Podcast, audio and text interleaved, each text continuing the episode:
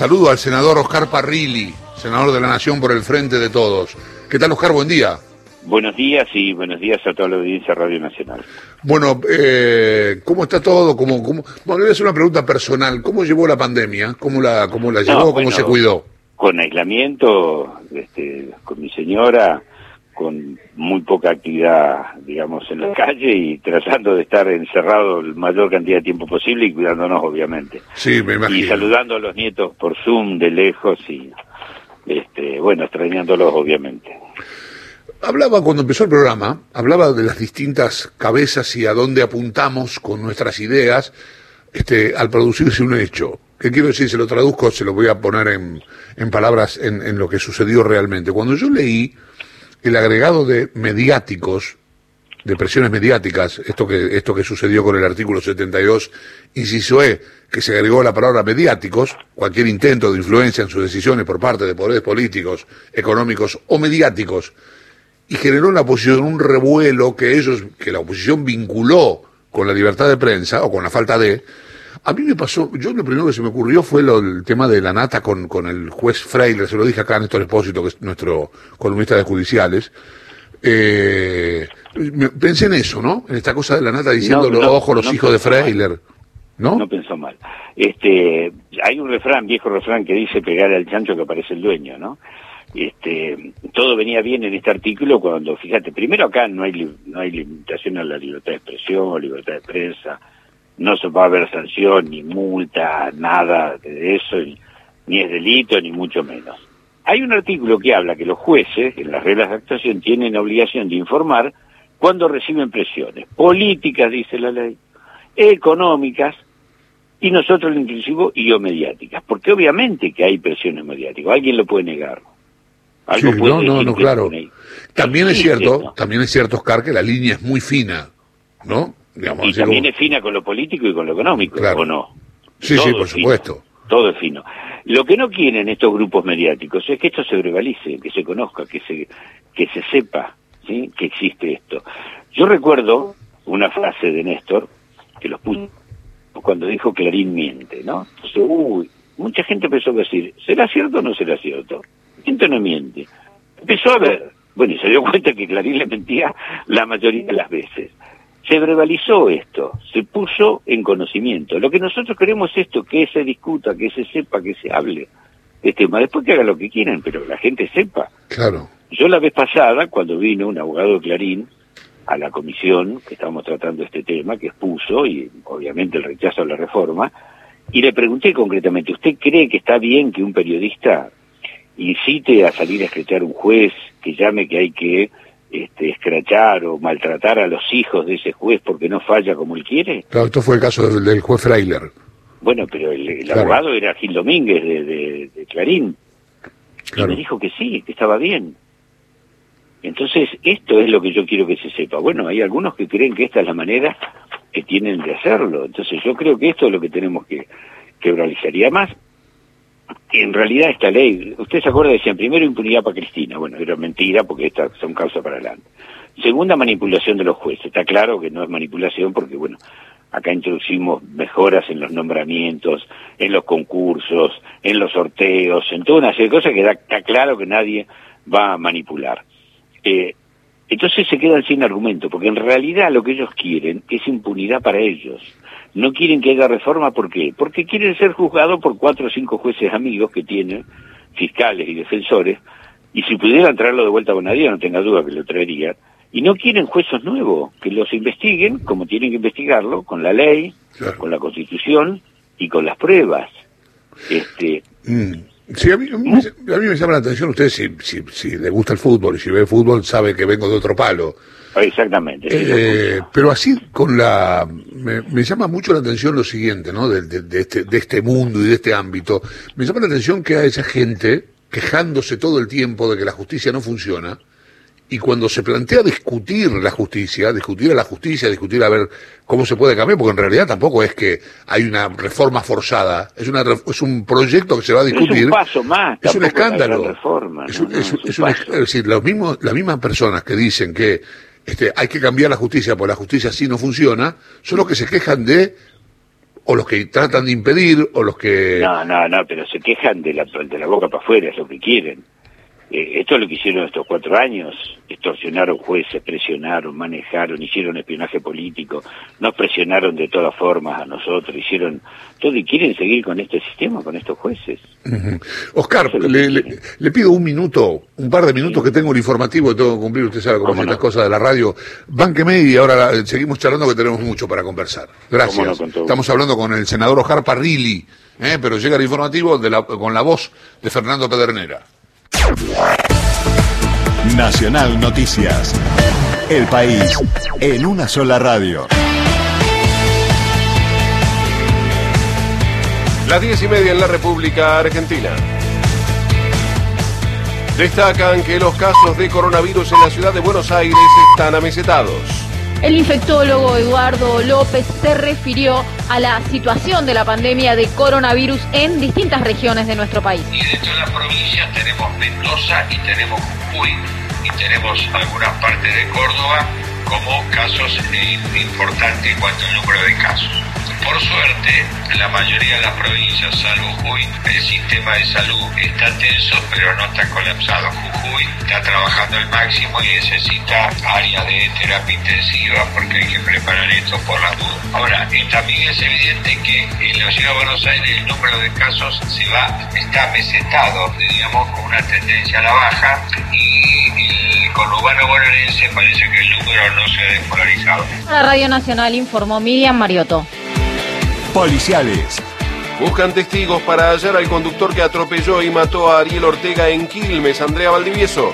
La mañana del 7 de agosto, Ariel Ortega iba a su trabajo en moto por la avenida Calchaquí en Quilmes Oeste y fue embestido a la altura de la calle Montevideo por una camioneta. Perdió la vida en el acto. Esto ocurrió entre las 8 y las 8 y cuarto de la mañana. El conductor se dio a la fuga.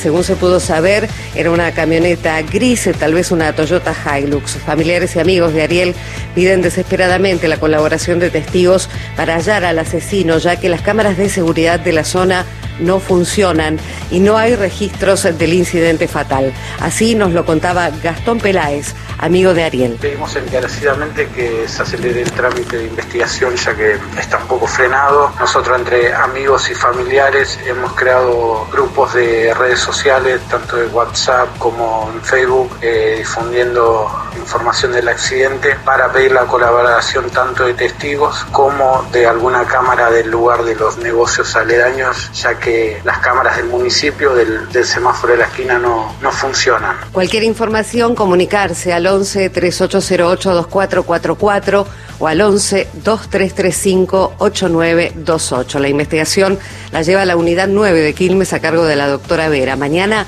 habrá un nuevo reclamo de justicia por Ariel Ortega en Calchaquí, Montevideo, a las 11, con una pegatina. Informó Andrea Valdivieso para Radio Nacional. Datos del tiempo. En San Fernando del Valle de Catamarca, temperatura 10 grados 6 décimos, humedad 25%, cielo despejado con bruma en Buenos Aires, 11 grados 7 el actual, humedad 37%, la presión 1027,6 hectopascales, el cielo está despejado. Informó la radio pública en todo el país. Más información de nuestras 49 emisoras en toda la Argentina. Radionacional.com.ar De 9 a 12. Rezo por vos.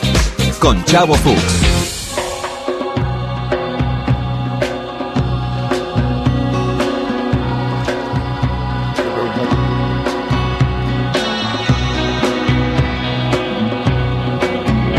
Diez y media de la mañana estamos conversando y le agradezco mucho la espera a Oscar Parrilli, senador de la Nación, por el frente de todos. Lucía, eh, estoy con Lucía Isikoff, estoy con Néstor Espósito, estoy con Horacio Marmurek. Lucía, vos.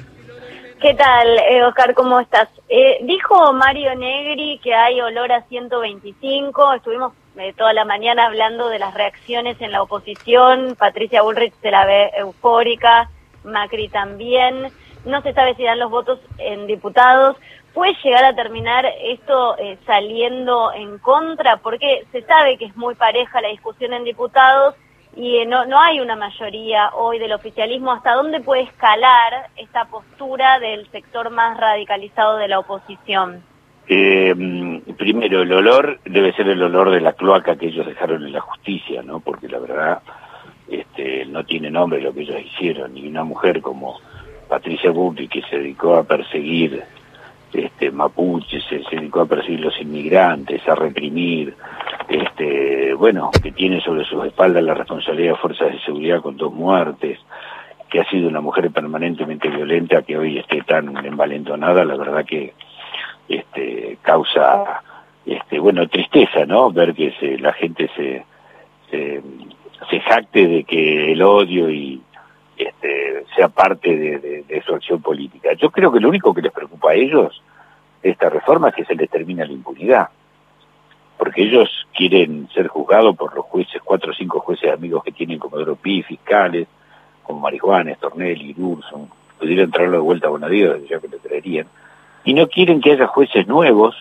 que surjan de concursos, eh, donde haya pruebas anónimas, escritas y este y que este, sean excluyentes, que las audiencias sean públicas, que los sorteos sean manuales y públicos.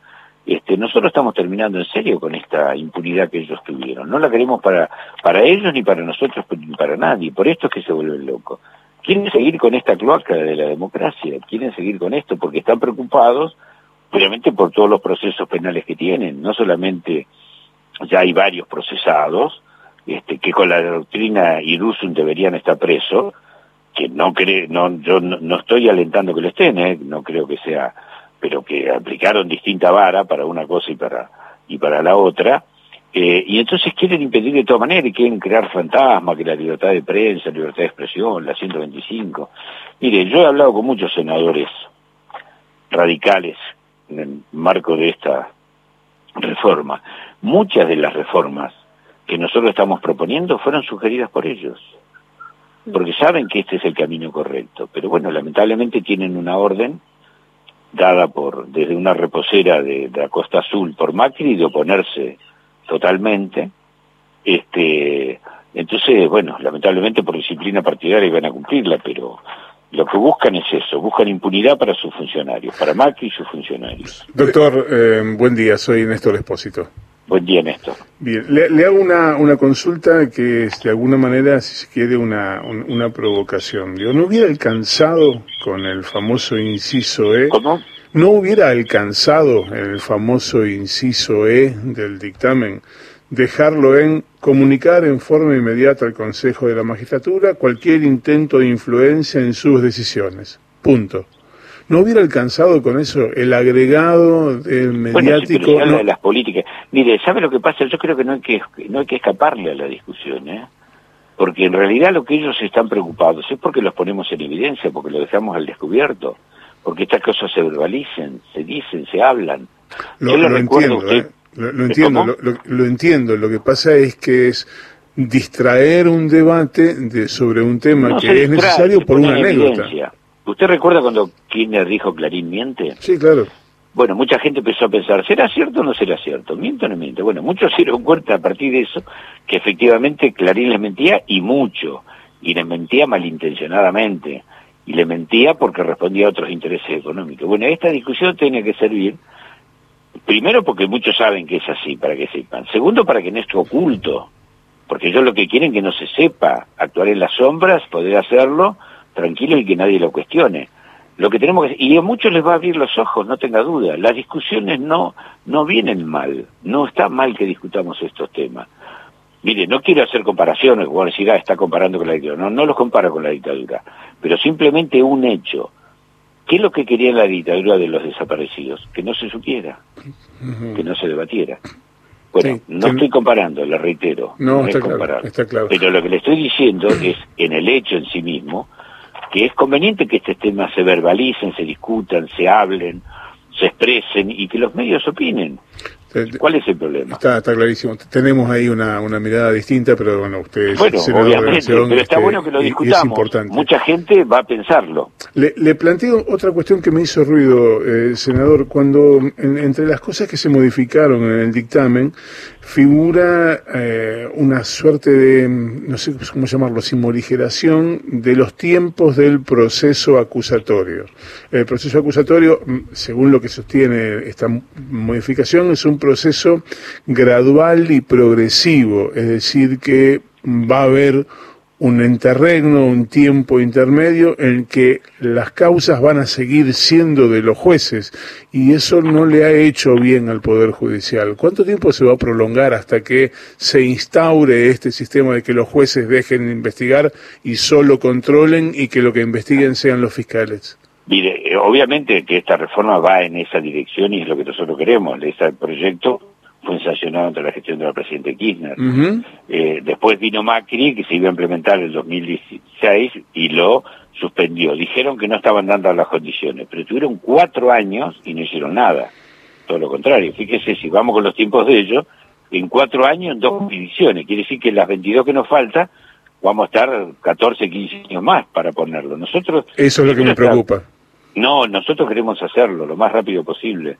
Y el Ministerio de Justicia va a trabajar en eso y le hemos puesto un plazo de dos años en la ciudad, en la capital. Y hay provincias, en, por ejemplo, nosotros tuvimos diálogo con los fiscales, defensores y jueces de Neuquén y Río Negro y ellos nos manifestaban que ellos estaban en condiciones de poder hacerlo este, lo antes posible, antes del plazo de dos años. Senador, nos acaba de dar una enorme noticia, así que en el plazo de dos años el sistema acusatorio en la capital federal ya estará funcionando plenamente. Es Pero es lo que dice la ley, que se establece un plazo de dos años para que eso sea así. ¿sí? Y es lo que queremos y que se vaya haciendo en todas las jurisdicciones. Y además hay muchas otras cosas muy importantes. Bueno, hemos sacado la unificación de los de los fueros, ¿no? Eso fue a pedido de la Asociación de Magistrados, ¿verdad? A pedido de muchos sectores, ¿eh? no solamente de ellos, muchos sectores que decían el problema es la competencia, la dilucidación de las competencias que demoran. Bueno, creamos un tribunal de resolución de competencias rápido, eh, inapelable para que resuelva y para que avance y seguimos con los fueros divididos porque bueno, era eh, razonable que así fuera.